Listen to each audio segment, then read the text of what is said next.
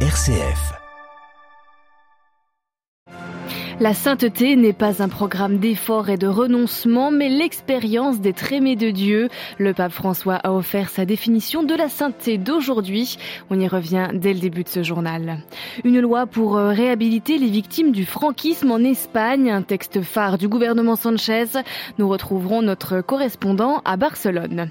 Ibrahim Traoré, investi président du Burkina Faso hier, il promet de respecter le calendrier vers la transition civile mise en place avec la CDAO la communauté économique des États d'Afrique de l'Ouest, qui nous l'entendrons, est de plus en plus critiquée.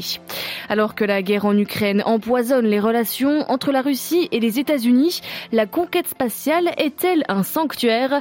Illustration à Cap Canaveral, d'où viennent de s'envoler ensemble des cosmonautes russes et américains. Radio Vatican, le journal, Marine Henriot. Bonjour, les saints sont des perles précieuses, leur vie est semblable à un catéchisme en images. Le pape François a reçu ce matin les 300 participants au colloque sur la sainteté aujourd'hui qui avait lieu à Rome ces jours-ci sous l'égide du dicaster pour la cause des saints. Dans son discours, le pape a donc détaillé quelques caractéristiques de la sainteté à la lumière du Concile Vatican II dont approche le 60e anniversaire Delphine Allaire. Oui, le pape a rappelé qu'un chapitre entier de Lumen L'une des quatre constitutions conciliaires, est dédiée à la vocation universelle à la sainteté. La sainteté, un appel pour tous, c'est ce qu'entend François lorsqu'il évoque les saints de la porte d'à côté dans son exhortation apostolique Gaudete et Exultate parue en 2018.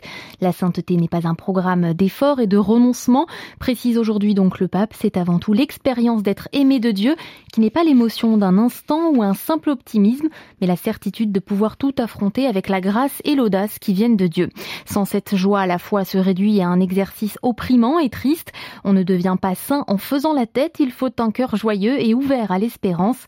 Le pape cite trois exemples de cette sainteté pleine de bonne humeur, les bienheureux Jean-Paul Ier et Carlo Acutis, et la joie parfaite de Saint François d'Assise. Ainsi les saints ne viennent pas d'un monde parallèle, ils sont des croyants insérés dans un quotidien.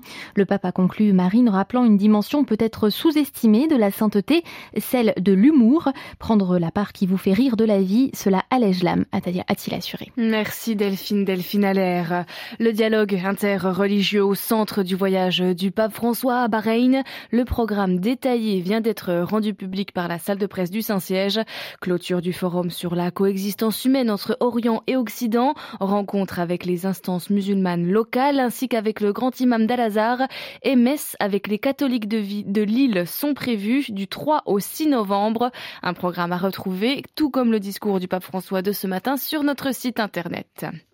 Nouvelle frappe ce jeudi sur la centrale nucléaire de Zaporizhzhia en Ukraine, la plus grande centrale du continent européen. Les autorités ukrainiennes accusent la Russie. Ce matin, le Kremlin a signé le décret d'annexion qui entérine le passage du territoire de Zaporizhzhia sous son giron.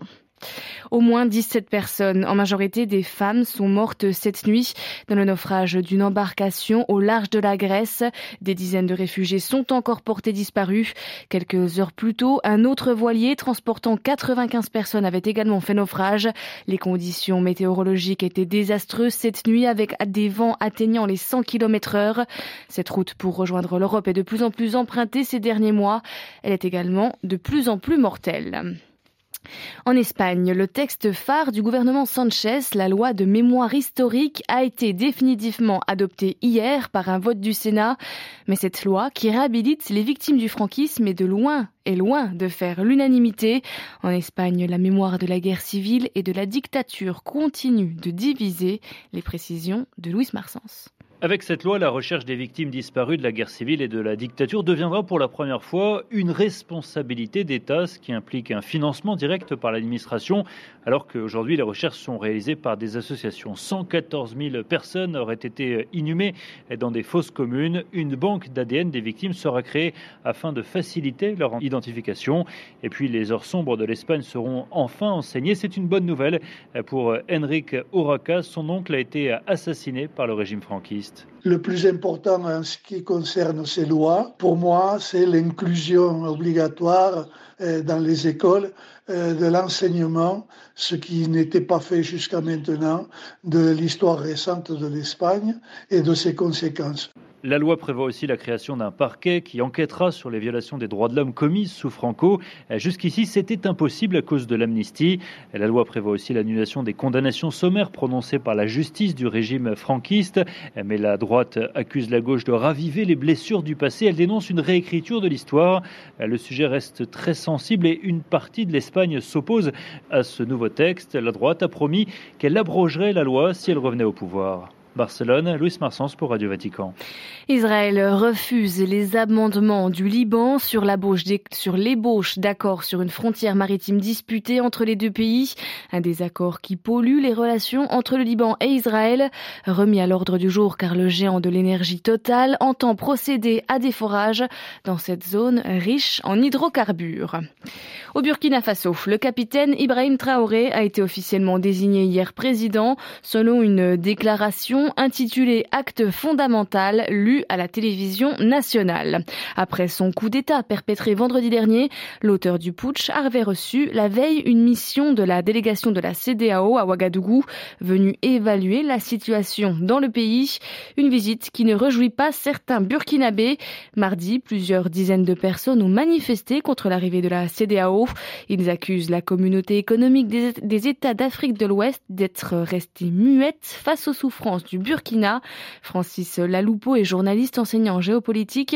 Il estime que l'institution aujourd'hui reste une organisation nécessaire. La CDAO est une organisation régionale qui est euh, en construction, comme on peut en voir dans d'autres régions du monde. C'est un processus qui euh, ne peut se renforcer que par l'action conjuguée à la fois des dirigeants et aussi des populations. Mais au-delà de cela, il faut dire que la CDAO reste et demeure une organisation absolument nécessaire parce que je pense que l'enjeu historique de la CDAO nous concerne tous et c'est aux populations de renforcer, je dirais, cette organisation. Donc la CDAO joue son rôle avec parfois des maladresses, mais il ne faut pas considérer la CDAO comme un ennemi puisque la CDAO, c'est l'addition de toutes les volontés de cette région du continent. Évidemment, les passions sont aujourd'hui exacerbées hein, pour euh, fustiger la CDAO, fustiger des complots invisibles, fustiger des chefs d'État à qui l'on prête des intentions euh, plus ou moins suspectes. Mais quand j'entends dire que la CDAO serait la main armée, je dirais, de puissance extérieure, quand on dit puissance extérieure, on pense à la France, je veux dire que c'est un peu insulter quand même certains dirigeants, comme euh, le dirigeant nigérian, M. Bouhari, ou encore le dirigeant ghanéen, ou encore le dirigeant du Cap-Vert, que sais-je encore, de la Sierra Leone ou du Libéria qui n'ont pas de lien historique avec la France. Hmm, des propos recueillis par Myriam Sandouno.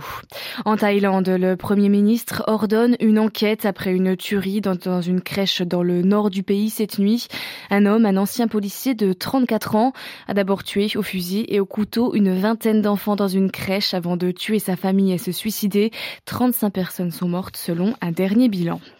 Malgré les fortes tensions entre Moscou et Washington suite à l'invasion russe en Ukraine, une fusée américaine de SpaceX a lancé pour la première fois une cosmonaute russe vers la station spatiale internationale depuis Cap, Canaveral en Floride, Frédéric Castel. Pour la première fois hier soir, Anna Kikina, la seule femme du corps des cosmonautes russes en exercice, a été lancée par le vaisseau ultramoderne de SpaceX du milliardaire Elon Musk depuis la Floride vers la station spatiale internationale qu'elle atteindra ce soir avec deux coéquipiers américains et un vétéran japonais. Pourtant, les tensions entre Moscou et Washington se sont considérablement accrues dans tous les domaines après l'annonce des sanctions américaines contre l'industrie russe, privée désormais de composants électroniques américains en riposte à l'invasion en Ukraine. Force est de constater que la coopération dans les vols habités est un sanctuaire qui résiste aux crises, comme s'en est félicité Sergei Krikalev, chef des vols habités russes présents à Cap Canaveral, qui a qualifié ce vol conjoint d'une nouvelle phase de coopération. Quelques minutes après son lancement, en anglais peu audible et en russe, Anna Kikina, ingénieure de 38 ans, revêtue de la combinaison ultramoderne de SpaceX, a remercié la NASA, Roscosmos, l'agence spatiale russe, et SpaceX, en ajoutant Nous sommes si heureux de voler ensemble. Ce nouvel équipage restera 5 mois en orbite pour mener 200 expériences scientifiques et assurer la maintenance de la station qui a plus de 20 ans et que la NASA espère exploiter jusqu'en 2030 en coopération avec la Russie si le Kremlin ne s'y oppose pas. Frédéric Castel, pour Radio Vatican.